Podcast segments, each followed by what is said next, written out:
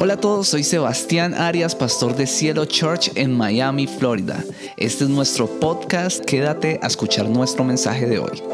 Y el mensaje de hoy se llama Lo que Dios dice. Repita conmigo, lo que Dios dice. Eso, los desperté ahí. ¿Quién me acompaña a leer Ezequiel, capítulo 37, versículo del 1 al 7? Dice así.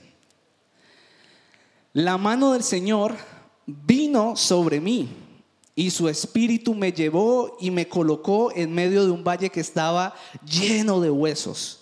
Me hizo pasearme entre ellos y pude observar que había muchísimos huesos en el valle, huesos que estaban completamente secos. Y me dijo, hijo de hombre, ¿podrán revivir estos huesos? Y yo le contesté, Señor omnipotente, tú lo sabes. Entonces me dijo, profetiza sobre estos huesos y diles, huesos secos, escuchen la palabra del Señor. Así dice el Señor omnipotente a estos huesos, yo les daré aliento de vida y ustedes volverán a vivir. Les pondré tendones, haré que les salga carne y los cubriré de piel. Les daré aliento de vida y así revivirán. Entonces sabrán que yo soy el Señor. Tal y como el Señor me había mandado, escuché esto, profeticé. Y mientras profetizaba, se escuchó un ruido que sacudió la tierra y los huesos comenzaron a unirse entre sí. ¡Wow! Potente. Yo no sé si usted metió en esa película, pero ahorita eso lo tienen que hacer con efectos especiales. En ese momento no. Eso Dios habló al profeta Ezequiel y ocurrió. Los huesos se empezaron a juntar cuando ese profeta hizo lo que Dios le dijo.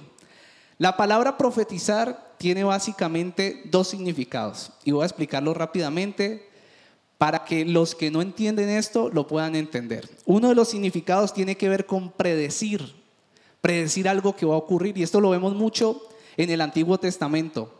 Predecir bajo la inspiración de Dios, bajo esa inspiración divina, algo que viene, algo que va a acontecer. Pero también hay otro significado que tiene que ver con anunciar, con confesar o declarar lo que Dios dice, que es lo que estamos viendo aquí. Y que es lo que vemos más que todo en el Nuevo Testamento. Después de Cristo lo que vemos es que la profecía o profetizar tiene que ver más con decir o con anunciar o con declarar lo que Dios dice. Es decir, que profetizar es tener la palabra de Dios en nuestra boca. Alguien que diga ahí, la palabra de Dios en mi boca. Entonces la Biblia enseña que la palabra de Dios tiene algunas características. Una de las características es que es viva. Han leído que dice que la palabra de Dios es viva y eficaz. Es viva. ¿Y por qué es viva? Pues porque produce un fruto, produce un efecto, primero que todo. Cuando Dios dice algo, produce un fruto, un efecto.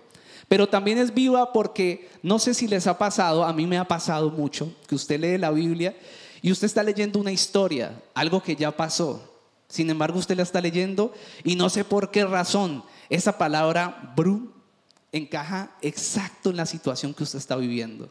Y ahí es cuando uno dice, Dios me habló. La palabra de Dios es viva. Eso significa que está viva, aunque son acontecimientos que ocurrieron. Dios habló y Dios sigue hablando a nuestra vida a través de la Biblia. ¿Quién dice amén? ¿Quién cree eso? También dice que tiene la capacidad de exponer nuestros pensamientos.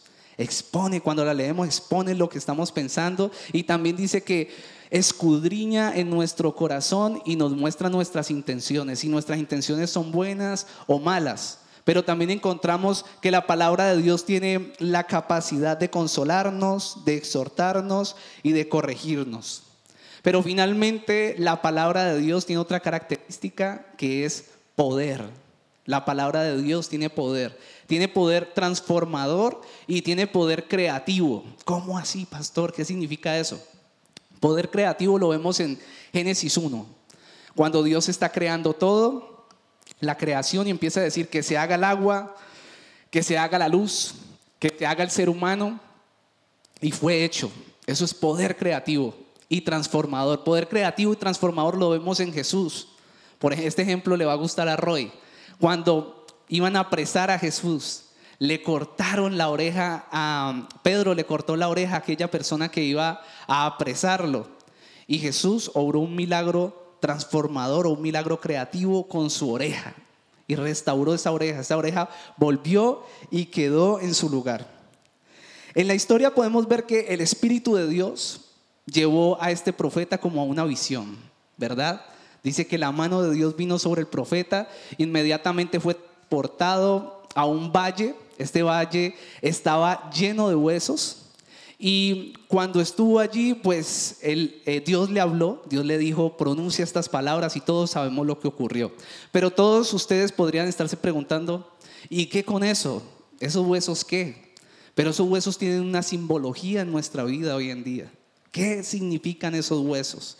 ¿Qué tiene que ver eso en mi vida práctica? Los huesos secos, ¿qué significa eso? Pues yo quiero decirle que los huesos secos simbolizan tus problemas, tus situaciones, tus obstáculos, problemas de enfermedad, problemas en tu pareja, situaciones que tú dices, esto ya no tiene solución, esto ya murió, eh, áreas de tu vida que tú crees que están muertas, sueños que tú crees que ya no se van a cumplir, anhelos que tú crees que ya no se van a dar, hambre, tiene que ver con problemas económicos, con todo lo que tú creas que está muerto en tu vida. Eso significan los huesos, los huesos secos. Entonces, en otras palabras, Dios le dijo a Ezequiel, te he dado una herramienta.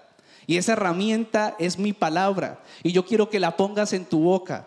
Y después le dice, profetiza, como quien dice, esto se llama profetizar. Empieza a hablarle a esos huesos secos, ¿sabe? Dios hoy te está diciendo, empieza a hablarle a esos huesos secos en tu vida. Empieza a hablarle a esas situaciones que tú crees que ya no hay nada que hacer. Empieza a hablarle a tu relación de pareja. Yo no sé cómo estás hablando tú. Tal vez decimos a veces lo primero que se nos viene a la mente, esto no se va a dar, esta situación siempre es lo mismo, yo siempre pierdo, a mí siempre me va así, pero lo que Dios le está diciendo es empieza a hablar de una manera diferente, profetiza. Eso es lo que Dios te está diciendo en esta mañana. Profetízale a tu pecado, profetízale a todo aquello que te ata, profetízale a ese obstáculo, profetízale, porque todo va a cambiar. Amén. El problema de muchos creyentes es que no creen que tengan esta capacidad. Pero yo quiero empezar diciéndole algo. Después de que recibimos a Cristo y que el Espíritu Santo vino a morar en nosotros, todos hemos sido empoderados para declarar esa palabra de Dios con poder. Diga, estoy empoderado. Por eso quiero compartirles tres elementos que necesitamos para profetizar. Tres elementos. Y el primero, o el primer punto, es ejercer nuestra autoridad espiritual. Acompáñeme por favor a leer en Ezequiel 37 del 4 al 5 lo siguiente. Dios me dio entonces esta orden. Diles de mi parte a estos huesos, escuche bien, diles de mi parte a estos huesos que presten atención a este mensaje. Huesos secos voy a soplar en ustedes para que reciban el aliento de vida y revivan. Pues como podemos ver, Dios le delegó autoridad a Ezequiel para que dijera esas palabras. Él lo envió para que le hablara a los huesos secos, pero no para que le dijera cualquier cosa. No para que le dijeran, ay, sí, están, están muertos, quédense así. No. Lo llamó a hablarle vida a esos, a esos huesos. Él obedeció y paso seguido lo que vemos es que fluyó poder. ¿Y qué tipo de poder fluyó? Fluyó poder creativo a través de la boca de Ezequiel. El problema, como les decía, es que muchos creyentes no entienden, no saben qué es autoridad espiritual. Si no saben cómo la van a ejercer, si no conocemos cuál es la autoridad que tenemos, cómo la vamos a ejercer. Una cosa es tener autoridad moral. No sé si usted ha escuchado a alguien que le diga, es que usted no tiene autoridad moral. Espero que nunca se lo hayan dicho. Pero autoridad moral es diferente a autoridad espiritual. La autoridad moral tiene que ver con una persona que tiene fruto en algo, que ha logrado algo, que ha demostrado que lo puede hacer y va a enseñarle a alguien más acerca de eso. Esa persona tiene autoridad moral. Es excelente en sus finanzas y te quiere dar un consejo en finanzas. Esa persona tiene autoridad moral para enseñarte de eso. Una persona que ha sacado adelante su hogar como sea, pero adelante lo ha logrado, ha podido avanzar en él a pesar de las dificultades y viene a aconsejarte de matrimonio, tiene autoridad moral para hablarte de eso. Eso es autoridad moral. Pero autoridad espiritual es diferente. La autoridad espiritual es el derecho legal de usar poder divino. Y ese derecho legal solo nos los puede dar Dios. Es la autoridad que Dios nos delega para que fluya poder a través de nuestras vidas. La buena noticia que les tengo es que desde Génesis 1 Dios nos ha delegado autoridad. Tenemos autoridad. Estaba enseñando en estos días acerca de que Dios cuando nos creó, después inmediatamente, y les leí aquí el pasaje, vieron cómo Dios dijo y les bendije o les bendijo. Y, les empieza a dar autoridad sobre los seres vivientes, sobre las plantas, sobre los animales. Y les dicen, sojuzguen la tierra. Nos da dominio, autoridad sobre la tierra. Pero usted dirá, eso no es suficiente y no me convence.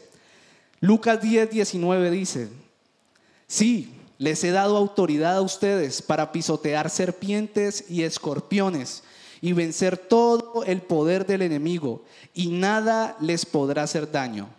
Pero también Mateo 10, 1 dice, Jesús reunió a sus doce discípulos. ¿Hay discípulos de Dios aquí? Amén. Les dio autoridad para expulsar espíritus malignos y para sanar toda clase de enfermedades y dolencias. También en Hechos 2.17 dice, en los últimos días Dice Dios, derramaré de mi espíritu sobre toda la gente, sus hijos e hijas profetizarán, sus hijos e hijas profetizarán. Segunda de Corintios 5:20 dice, somos embajadores de Cristo. Y eso último, ¿qué tiene que ver con autoridad? Se lo voy a explicar. Un embajador en un país o el embajador de Colombia en Estados Unidos, cuando viaja aquí a Estados Unidos, cuando está aquí en Estados Unidos, representa soberanamente a Colombia. Él cuando habla, habla en nombre de todo un país. Cuando viene a este país, viene delegado por la máxima autoridad de Colombia para que hable en nombre de todos los colombianos. Y aquí dice que nosotros somos embajadores de Cristo. ¿Sabe qué significa eso? Que donde usted quiera que vaya, usted representa a Cristo. Usted representa el reino de Dios. Lo que quiero decirle con todo esto es que usted tiene autoridad. Usted tiene una autoridad espiritual delegada y usted tiene que conocer eso. Usted tiene que caminar como una persona que tiene autoridad espiritual. Usted dice, bueno, tal vez no tengo mucha autoridad moral, pero tiene autoridad espiritual. Tienes autoridad espiritual para hablarle a lo espiritual, para hablarle a tus situaciones. Y quiero decirle tres cosas que necesita para ejercer esa autoridad espiritual. Ya sabe que la tiene, pero ¿cómo ejerzo? Lo primero es asumiendo tu posición. Asumir tu posición.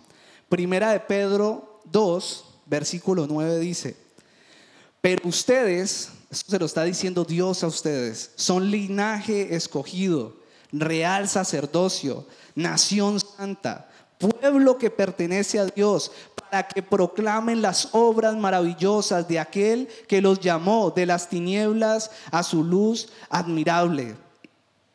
La Biblia también dice que somos reyes y sacerdotes. ¿Sabe? Yo he visto personas que han aceptado la derrota como su posición. Soy un perdedor, punto. Y usted los ve y usted sabe y conocen a Dios. No conocen su posición no ejercen su posición. Sabe, yo he perdido en algunas situaciones, pero yo no soy un perdedor. Yo soy un rey, según Dios. Yo soy un rey, estoy por debajo de Dios, obviamente, pero usted y yo somos reyes. Somos reyes que pertenecemos a un reino divino, pero también somos sacerdotes. Hay autoridad en nuestra boca. Yo no acepto la pérdida. Esta semana estaba conversando con alguien y le estaba contando una anécdota de una persona que nos quería robar un dinero hasta hace poco, que de hecho como testimonio no se los he dado, pero pagó los que estuvieron en esa prédica, pagó. Y yo le dije con autoridad espiritual, le dije, hermano, yo no pierdo, yo no soy un perdedor. Cuando me dijo que no, no le iba a robar, yo le dije, yo no pierdo, yo recupero todo ese dinero, pero dentro de mí estaba el Espíritu Santo declarando que esa persona no me iba a robar. La Biblia dice, que, el maligno o nuestro enemigo viene a robar, a matar y a destruir. ¿Yo por qué voy a aceptar que me roben? Eso es entender nuestra posición. Nosotros no somos perdedores, somos linaje escogido. Y cuando, y cuando asumimos nuestra posición, entendemos que Dios nos hizo más que vencedores por medio de Cristo.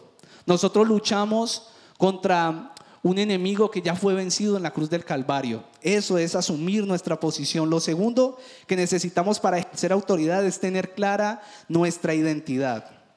Romanos 8:17 dice así. Así que como somos sus hijos, también somos sus herederos. De hecho, somos herederos junto con Cristo de la gloria de Dios. En todo este mes, yo creo que ustedes tienen clara su identidad. Tenemos claro que somos hijos de Dios, que somos coherederos juntamente con Cristo. ¿Eso qué quiere decir? Recuerdan al hijo pródigo del cual prediqué y su hermano. Tal vez la gente está acostumbrada a ver al hijo pródigo como que, ay, no, desobediente.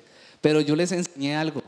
Él tenía clara su identidad, sabía que era hijo, sabía que tenía un padre que lo iba a ayudar en cualquier momento, aun cuando él se había equivocado y lo iba a perdonar. Esa identidad nos da poder, nos da autoridad. Usted recuerda cuando el hijo pródigo volvió, hay una parte que dice, tal vez usted no la ha leído muy bien, pero dice que el padre volvió y le puso un anillo. ¿Sabe qué significa eso? Autoridad. Usted se fue por desobediencia, ok, estás perdiendo autoridad espiritual, pero volviste, necesita de... Tenga su anillo, usted tiene autoridad. Usted es mi hijo y sabe algo, usted sigue siendo mi heredero. ¿Quién dice amén a eso? ¿Quién tiene confianza en esa identidad de hijo? Somos hijos de Dios y eso nos da autoridad, eso nos hace entender que somos dueños cuando un heredero es dueño, un heredero es dueño. Eso nos da autoridad para declarar y confesar sobre nuestras situaciones. Pero en tercer lugar, necesitamos estar sujetos a la autoridad de Dios para poder ejercer esa autoridad. Esto es muy sencillo de explicar. Los que tenemos hijos van a, van a entenderlo más fácil. Cuando un hijo está rebelde, uno sabe, yo no sé, yo pienso, mi hijo es dueño de todo lo mío, yo, yo quiero que mi hijo eh, esté bendecido, mi hija esté bendecida y tiene acceso. Yo cuando la recojo en el, en el colegio, yo le digo, mi amor, mira tu carro, le digo tu carro, le digo de verdad, para que ella sea persona. Pero si su hijo se vuelve una persona rebelde, una persona que no es obediente, una persona que constantemente desobedece lo que usted le dice que haga, por su bien y toma malas decisiones, ¿cómo le delegas autoridad? Tú vas a empezar a cortarle autoridad. Eso es un principio de liderazgo en la iglesia. Si hay alguien que constantemente desafía, digamos, al líder de audiovisuales, lo desafía, lo desafía, lo desafía. Él con amabilidad le pide que haga algo, pero esta persona lo desafía y le falta el respeto. Él va a empezar a restarle esa autoridad y esa delegación se la va a empezar a quitar un poco porque no puede tenerla. Es lo mismo con Dios. Si hay una persona que no tiene la más mínima intención de obedecer a Dios, si alguien recibió a Cristo y dijo, bueno, vamos a empezar, y después no tiene la más mínima intención, quiere vivir su vida a su manera, todos tenemos un proceso, quiero aclarar, y ese proceso puede ser lento, rápido, pero si Dios ve en ese corazón que definitivamente no hay una mínima intención de obedecer, Dios le va a restar autoridad espiritual, vas a perder autoridad espiritual. Yo lo que quiero decirte es que debes ejercer tu autoridad. Empieza a ejercer tu autoridad y hablarle a tus situaciones, hablarle a eso que el Espíritu Santo está poniendo ya en tu mente, que tú dices, estos son huesos secos en mi vida. Estos son huesos que están completamente sin vida en mí. El segundo punto, lo segundo que necesitamos, este punto es rápido, activar nuestra fe. Ezequiel, Ezequiel 37 del 7 al 8 dice, yo les dije a los huesos lo que Dios me había ordenado decir. Y mientras hablaba de parte de Dios, escuché un fuerte ruido. Eran los huesos que se estaban juntando los unos con los otros. Pude ver cómo les salían tendones y les crecía carne y se recubrían de piel. ¿Qué tan fácil puede ser creer? Pudo haber sido el haber creído eso en esa situación que estaba Ezequiel.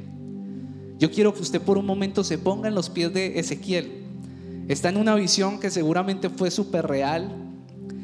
Estaba allí en ese valle, pero la Biblia es específica en decir que el valle estaba lleno de huesos. Lleno, no había uno, él no estaba viendo un hueso. ¿Alguien ha visto aquí, no sé, los restos de algún animal allí ya en huesos? Yo sí he visto eso y eso, no sé, genera algo espiritual oscuro, ¿no? Muerte. Él lo que estaba viendo era un valle repleto, un cementerio de huesos. Pero ¿sabe algo? Después la Biblia dice que lo que vio cuando él sopló vida y habló lo que Dios dijo, dice que todos empezaron a tomar forma, se unieron. Después Dios le dijo que declarara vida, el soplo de vida sobre ellos y tomaron vida. Y después dijo, eran un batallón. Eran un batallón de personas, era un pueblo entero lo que levantó, era algo que no era fácil de hacer.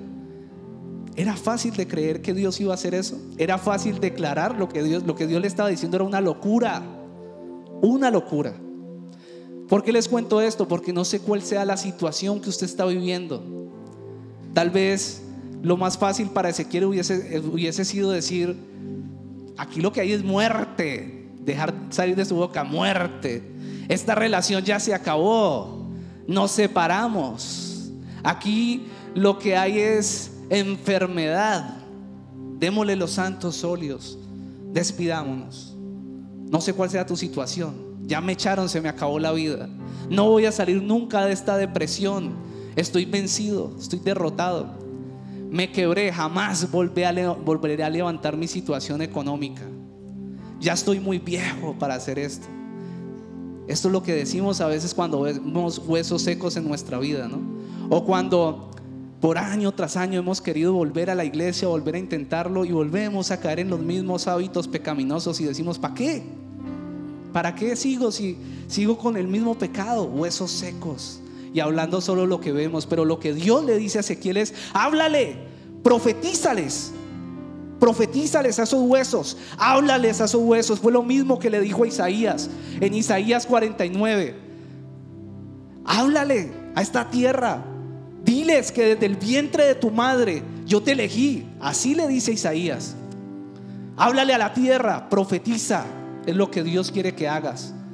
No hables lo que ves, Habla la palabra de Dios.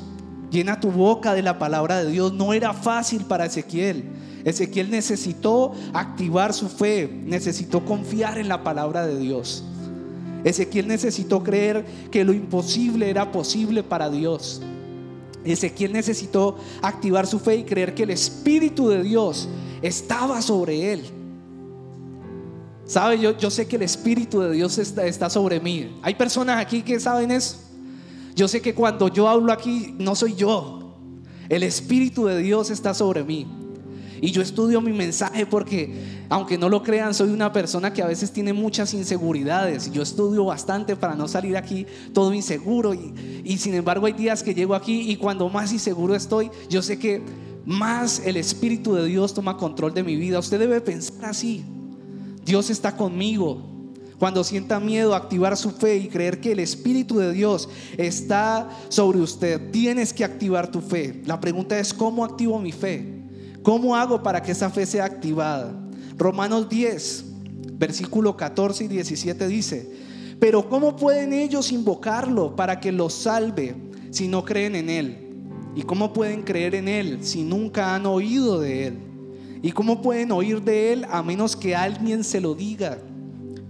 El versículo 17 dice, así que la fe, escuche bien, la fe viene por el oír, es decir, por el oír la buena noticia acerca de Cristo. Le voy a dar uno de los tips más poderosos. Usted quiere activar su fe, usted tiene crisis de fe, coja la Biblia y empiece a leer su Biblia. Tal vez pasen días donde usted siente que Dios no le habla, pero yo le aseguro que un día usted va a coger esta Biblia, usted va a decir, Señor, háblame. Y usted va a abrir esa Biblia y usted va a quebrarse en lágrimas. Y usted va a decir, Señor, gracias por esta palabra porque es un refrigerio para mí. Esta semana estaba pensando un millón de cosas. Ustedes yo les he repetido las miles de luchas mentales que Angélica y yo tenemos en, en la plantación de esta iglesia. Y yo cogí mi Biblia y yo, Señor, háblame. Y Dios me llevó a Isaías 49. Y yo empecé a leer esa palabra y empezó, y empezó a hablarme de una manera tan personal. Esas palabras eran para Isaías, pero yo empecé a leer eso. Y me dijo precisamente eso. Háblale a esta tierra. Y dile, y dice esta tierra lejana, yo no soy de aquí. y dile a esta tierra que desde el vientre de tu madre yo te llamé para proclamar este mensaje. Háblale a esta tierra y desde el norte y del sur, del oriente y del oeste los traeré. Traeré mi pueblo. ¿Sabe? Yo leí eso y yo me lleno. Mi fe es, revitalizada. Por eso usted me ve aquí. Yo soy el primero en llegar con mi esposa aquí. Por dar un ejemplo, ah, pero es que usted mantiene muy activo, usted es súper enérgico para nada. Yo tengo las mismas luchas. Y algunos, voy un poquito retrasado, pastor, voy yo no sé qué, tranquilo, porque yo sé que son esas luchas. Pero yo, yo ya no como ese cuento. Mi fe está en el Señor. Mi fe está en que Dios lo va a hacer. ¿Sabe? Usted quiere activar su fe. Empiece a desarrollar un hábito de leer, esta preciosa palabra de Dios. Un hábito de escucharla, no es solo leerla. Tal vez usted diga, yo no voy a leer y ya sé que no lo voy a leer. Pues dice que viene por el oír también. Entonces, comprométase a venir los domingos. No es acerca de los domingos, pero, pero comprométete a venir los domingos. Comprométete a venir los domingos a escuchar la palabra de Dios. También puedes poner prédicas si conoces algún predicador bueno de sana doctrina. Por favor, escúchalo. Empieza a escuchar la palabra cada semana. Te aseguro que tu fe va a ser revitalizada.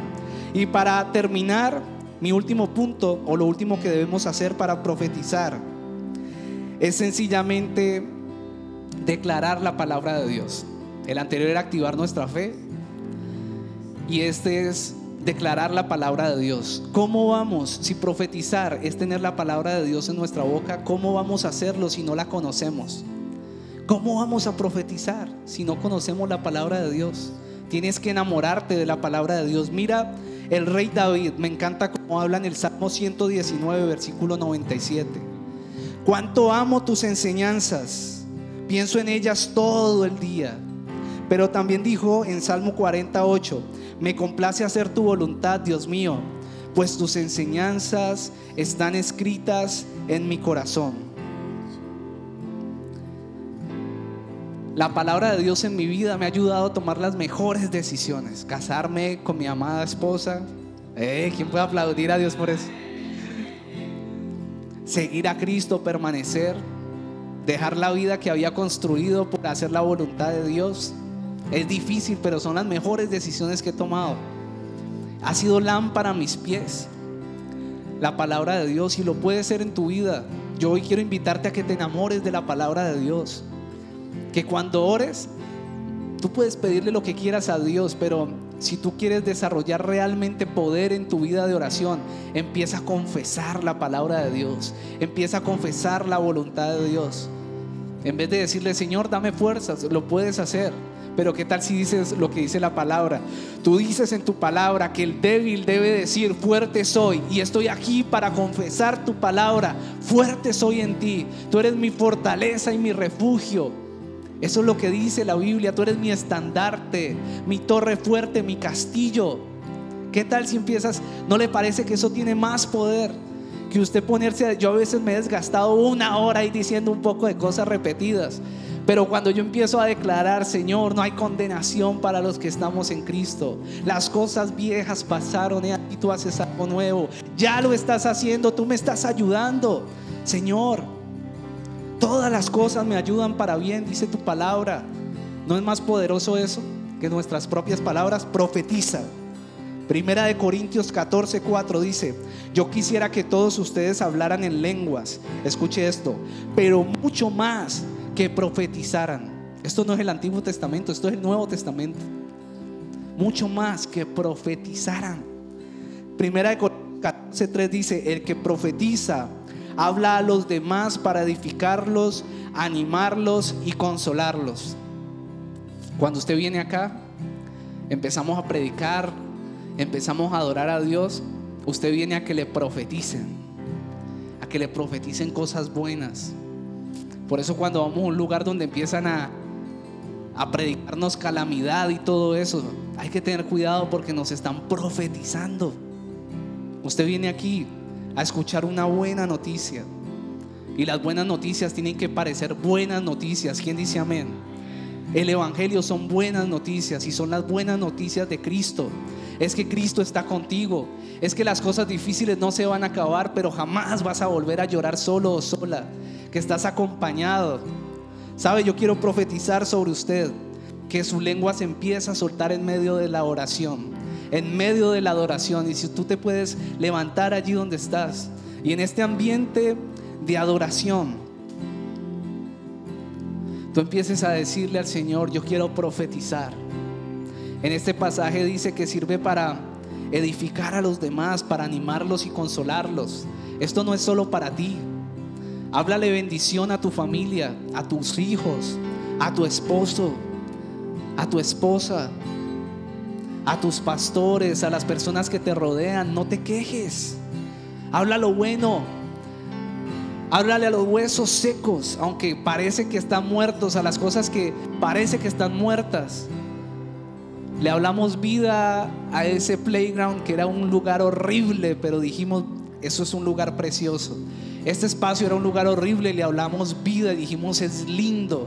La gente dijo, es lindo, pastores, está bonito. Yo veía algo horrible, yo veía un valle de huesos secos, pero poco a poco ha tomado la forma, el poder creativo de Dios sobre las cosas. Vamos, cierra tus ojos. ¿Qué es eso? Que es un valle de huesos secos en tu vida.